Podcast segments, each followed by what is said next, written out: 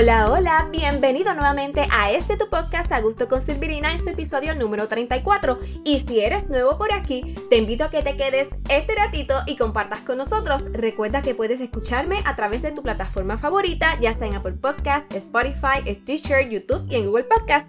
Y por supuesto, si te agrada lo que escuchas, sígueme suscríbete para que te enteres cada vez que subo un nuevo episodio y podamos crecer juntos. Para que te sientas a gusto conmigo, pero antes a gusto contigo. Ese es el lema o el eslogan que en los pasados tres o cuatro meses he contemplado como misión en las plataformas en que se encuentra a gusto con Silvirina. Y te cuento que es uno de esos episodios en que le quiero hacer justicia a ese pensamiento.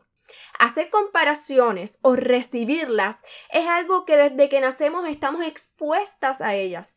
Que si un bebé se ha tardado en caminar en comparación con otros, que si es más inquieto, que si todavía no habla o va al baño por sí solo, que quién de los hermanos se comporta mejor, que si esta maestra es más simpática que la otra, que si el novio que antes tenía fulanita era más trabajador que el que tiene ahora, o peor aún, que somos nosotros mismos quienes comenzamos a compararnos con otros en distintas cosas.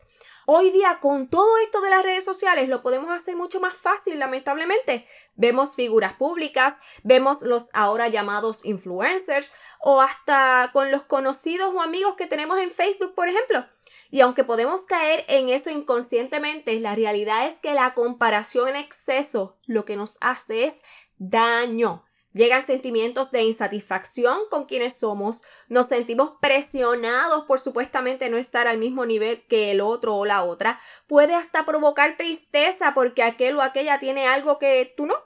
Ahora, ¿te has puesto a pensar en que la mayoría de las personas, tanto figuras famosas como seres humanos mortales, por decirlo de alguna manera, te presentan más lo maravilloso, lo bonito y lo aparentemente positivo de sus vidas? Y me incluyo por si acaso. Yo como muchos no ando ventilando todo lo que me pasa en la vida. Los problemas no los cuento casi nunca, ni en mis cuentas privadas, ni en las de Augusto con Silvirina. Y si lo he llegado a hacer por ahí, lo cual tampoco es tanto, es para que las personas me perciban como un ser humano que igualmente pasa por momentos difíciles como tú. Ahora lo que voy es que no nos creamos ese mundo fantasioso de que todo lo encantador que me presentan es real. Y sí, puede que sí lo sea. Sin embargo, no estamos al tanto de lo que padecen, de lo que les ocurre a su alrededor, de los problemas que tienen, de lo inseguras que muchas veces son, de que para subir una foto se tomaron yo no sé cuántas antes. Y asimismo podría seguir contándote. Claro, pero ahí vienes y te sientes mal porque tu vida no se asemeja en nada a eso que otros te presentan a través de la pantalla.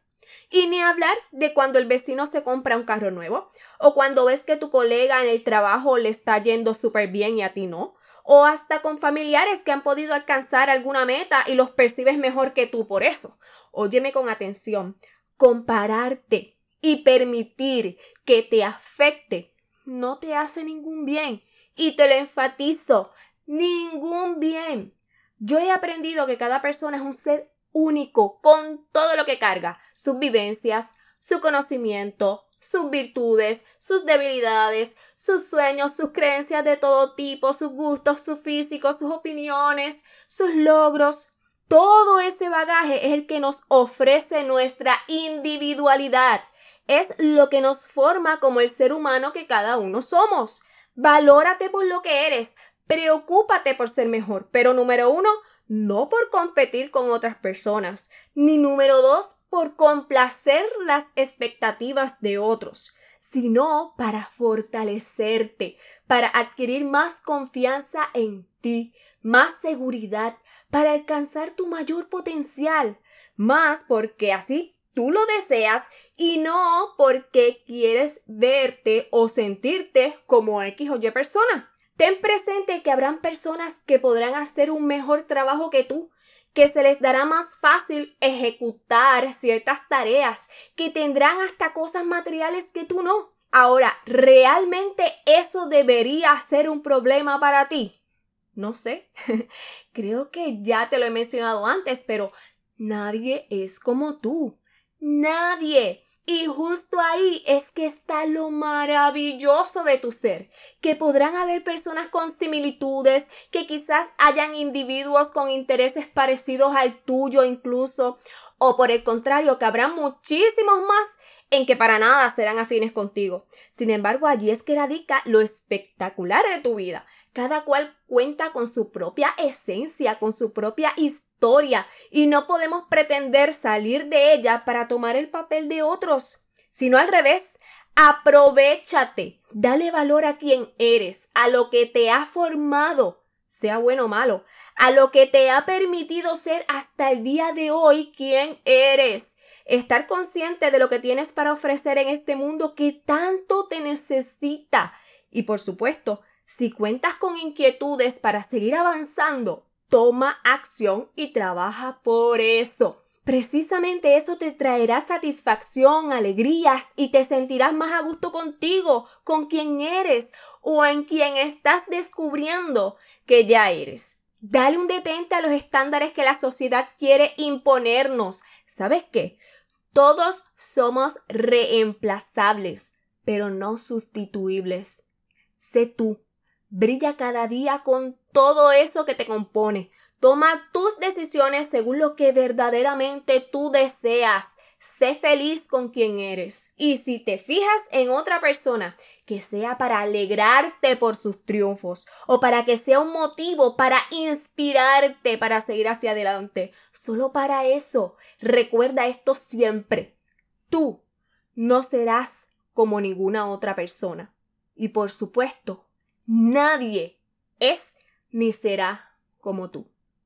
Bueno, ahora sí, ojalá que esta conversación que he tenido hoy contigo te haya resultado provechosa, que de cierta manera sientas que lo que te acabo de expresar sea de utilidad para que comprendas lo única o lo único que eres y que puedas sentirte a gusto contigo sin la necesidad de fijarte si estás mejor o peor que otra persona.